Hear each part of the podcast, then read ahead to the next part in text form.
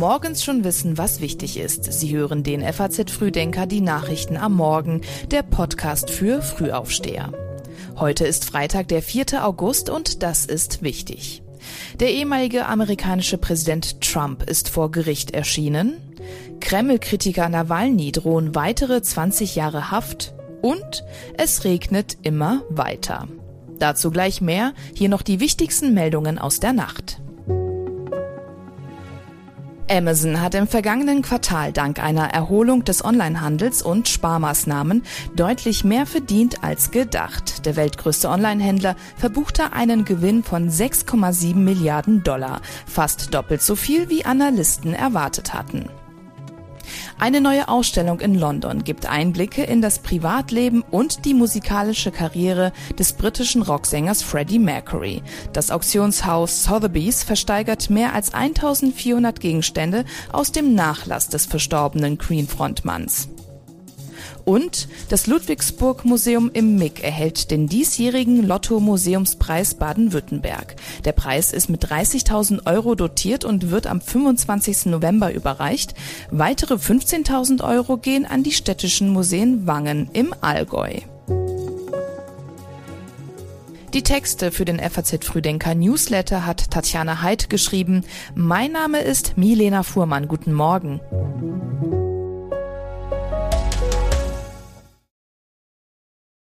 Der ehemalige Präsident der Vereinigten Staaten Donald Trump muss sich vor Gericht in Washington DC wegen Wahlbetrugs und der Attacke auf das Kapitol verantworten. Gestern wurde ihm die Anklage verlesen. Sie wirft dem früheren Präsidenten vor, 2020 seine Wahlniederlage nicht akzeptiert und wieder besseres Wissen mehr als zwei Monate lang verschiedene kriminelle Taktiken verfolgt zu haben und das alles nur, um an der Macht zu bleiben.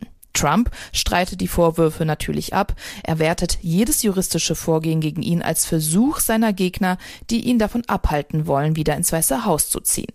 Nach der Anklageverlesung plädierte er gestern dementsprechend auf nicht schuldig. Soweit so gut, aber wie geht es jetzt weiter? Nach etwa einer Stunde hatte Trump das Gerichtsgebäude wieder verlassen, allerdings unter bestimmten Bedingungen. Sollte er sich nicht an diese halten, dann könnte ein Haftbefehl gegen ihn ausgestellt werden. Eine Bedingung zum Beispiel ist, dass Trump nicht mit Zeugen sprechen darf, die an dem Verfahren beteiligt sind. Außerdem darf er nicht gegen Gesetze verstoßen und muss vor Gericht erscheinen, wenn es notwendig ist. Für Trump ist es mittlerweile die dritte Anklage. Viele befürchten, dass er dadurch mehr an Popularität gewinne und somit auch seine Chancen ins Weiße Haus zurückzukehren steigen würden, erklärt USA-Experte Julian Müller-Kahler. Viele sprechen in diesem Zusammenhang ja vom sogenannten Teflon-Trump, also an dem nichts kleben bleibt und jeder Skandal oder jedes Gerichtsverfahren äh, seine Popularität nur steigen lässt.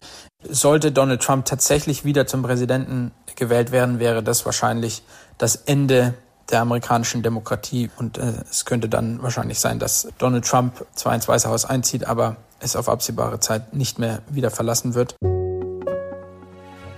Dem Kreml-Kritiker Alexei Nawalny drohen weitere Jahrzehnte Straflager. Der Prozess gegen ihn hat allerdings nicht vor Gericht stattgefunden, sondern in Nawalnys Strafkolonie. Dort verbüßt der prominente Kritiker von Kreml-Chef Putin eine neunjährige Haftstrafe. Zweieinhalb Jahre hat Nawalny bereits abgesessen, in denen er laut den Berichten seiner Anwälte auf vielfältige Weise schikaniert wurde. Jetzt könnten weitere 20 Jahre auf ihn zukommen, angeblich wegen Extremismus. Terrorismus. Nawalnys Strukturen in Russland setzten sich gegen Korruption und für faire Wahlen ein. Vor zwei Jahren wurden sie dann von einem Gericht für extremistisch erklärt. Die Begründung ist unbekannt und generell das ganze Verfahren selbst unterlag der Geheimhaltung. Nawalny gilt international als politischer Gefangener. Menschenrechtler weisen immer wieder auf seine angeschlagene Gesundheit hin. Im Sommer 2020 hatte er nur knapp einen Anschlag mit einem Nervengift überlebt. In einer Nachricht, die Nawalny kurz vor der Urteilsverkündung in sozialen Netzwerken veröffentlichen ließ, schrieb er, das Vorgehen der russischen Justiz diene der gesellschaftlichen Einschüchterung, vor allem im Hinblick auf den Krieg in der Ukraine. Ranghohe Sicherheitsberater und Diplomaten aus 41 Staaten kommen jetzt am Wochenende zu Beratungen über den Ukraine-Krieg in Jeddah zusammen. Die streng geheimen Einladungen hatte Saudi-Arabien bei einem ersten Treffen im Juni in Kopenhagen ausgesprochen. Neben Vertretern der USA, der EU und Großbritanniens wird unter anderem auch die Ukraine teilnehmen. Russland wurde nicht eingeladen, der Kreml ließ aber verlauten, man werde die Konferenz verfolgen. In Jeddah wird es wohl vor allem um die Frage gehen, welche Länder eine Vermittlerrolle einnehmen könnten. Die Sicherheitsberater wollen darüber hinaus aber auch die Chancen auf einen Gipfel mit mehreren Staats- und Regierungschefs ausloten. Dieser könnte im Idealfall noch dieses Jahr stattfinden. Als Etappe gilt der G20-Gipfel im September in Delhi. Zehn Einzelthemen, über die jeweils extra noch gesprochen werden soll, wurden schon in Kopenhagen festgezurrt. Dazu zählen die nukleare Sicherheit in der Ukraine, eine global sichere Energie- und Lebensmittelversorgung, der Austausch von Kriegsgefangenen und die Wiederherstellung der territorialen Integrität der Ukraine. Morgen ist es sechs Monate her, dass in der Türkei und in Syrien die Erde gebebt hat. Mehr als 57.000 Menschen verloren dabei ihr Leben. Eine Katastrophe, die eine große Anteilnahme und Solidarität ausgelöst hatte. Bundeskanzler Olaf Scholz sagte nur wenige Tage nach dem Erdbeben, Wir können die Katastrophe nicht ungeschehen machen, aber wir können helfen in der Not und Deutschland hilft. Noch am Tag des Erdbebens sind Rettungstrupps und medizinische Teams aus allen Teilen unseres Landes in das Katastrophengebiet aufgebrochen. Spontan haben sich viele private Bürgerinitiativen zusammengetan, oft auch von Verwandten und Angehörigen. Sie organisieren Hilfe, sammeln Spenden oder warme Kleidung für die Betroffenen in der Türkei und in Syrien. Und selbst Bands wie die Toten Hosen haben mit Benefizkonzerten Spenden gesammelt. Frontmann Campino erklärte damals, Wir haben nie einen ordentlichen Beruf gelernt. Wir sind leider keine Ärzte, Feuerwehrmänner oder Katastrophenschutztypen.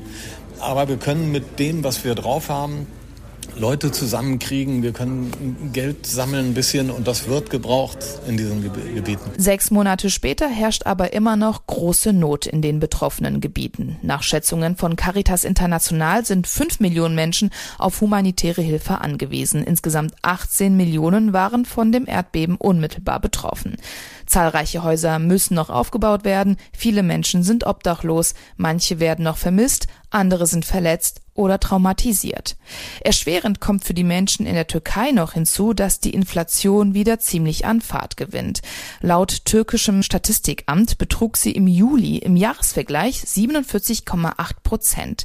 Das waren fast 10 Prozentpunkte mehr als noch im Juni und Gründe dafür sind unter anderem die Erhöhung der Mindestlöhne, teure Wahlgeschenke von Erdogan und eine jüngst beschlossene Steuererhöhung.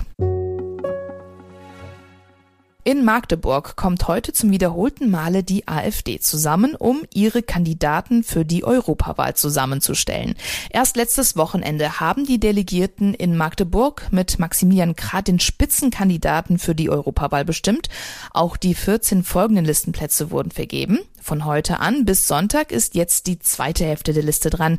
Da sich auf die hinteren Plätze für gewöhnlich immer etwas mehr Menschen bewerben, dürfte sich das Prozedere etwas hinziehen. Für das Wahlprogramm wird dann die Zeit wohl nicht mehr ausreichen. Auch der AfD-Bundesvorstand rechnet nicht mehr damit. Stattdessen ist eher davon auszugehen, dass sich die Versammlung vertagen wird. Möglicherweise auf einen Termin Anfang 2024. Und das wird dann tatsächlich nochmal richtig spannend, denn unter anderem eine Frage ist noch nicht geklärt geklärt, und zwar, ob die AfD einen Austritt aus der EU anstrebt oder nicht. Auch wenn es gerade nicht on vogue sein mag, sich über Regen zu beschweren. Ein bisschen nass waren die letzten Wochen schon. Der Juli war nass, der August fängt nass an und wer jetzt hoffnungsvoll in das Wochenende startet, dem sei gesagt, Besser wird es nicht. Laut deutschem Wetterdienst ist auch an diesem Wochenende mit teils heftigen Regenschauern und einzelnen Gewittern zu rechnen. Am schönsten wird es noch an den Küsten. Aber während wir immer wieder mit Schauern und Starkregen zu tun haben, leiden die Menschen in Südeuropa unter extremer Hitze. Wie es zu solchen Gegensätzen kommt, erklärt Sebastian Schappert, Meteorologe beim Deutschen Wetterdienst. Ja, grundsätzlich liegt das eben zum einen an der Lage des Jetstreams, das Starkregenband, das in höheren Luftschichten eben ausgeprägt ist. Das treibt dann eben ein Tiefdruckgebiet nach dem anderen, ja, über den Nordatlantik und sorgen dann eben für dieses wechselhafte Wetter in Deutschland ähm, und generell nach Süden zu herrscht dann eher hoher Luftdruck und da kann sich dann eben die heiße Luft stauen und deshalb haben wir dann auch die Hitzewelle im, im Bereich des Mittelmeers. Nach Angaben des DWD hat es im Juli in Deutschland knapp 30 Prozent mehr geregnet als in der Referenzperiode von 1961 bis 1990. Stellt sich jetzt also die Frage, ob der ganze Regen zumindest für die Bauern etwas Gutes hatte.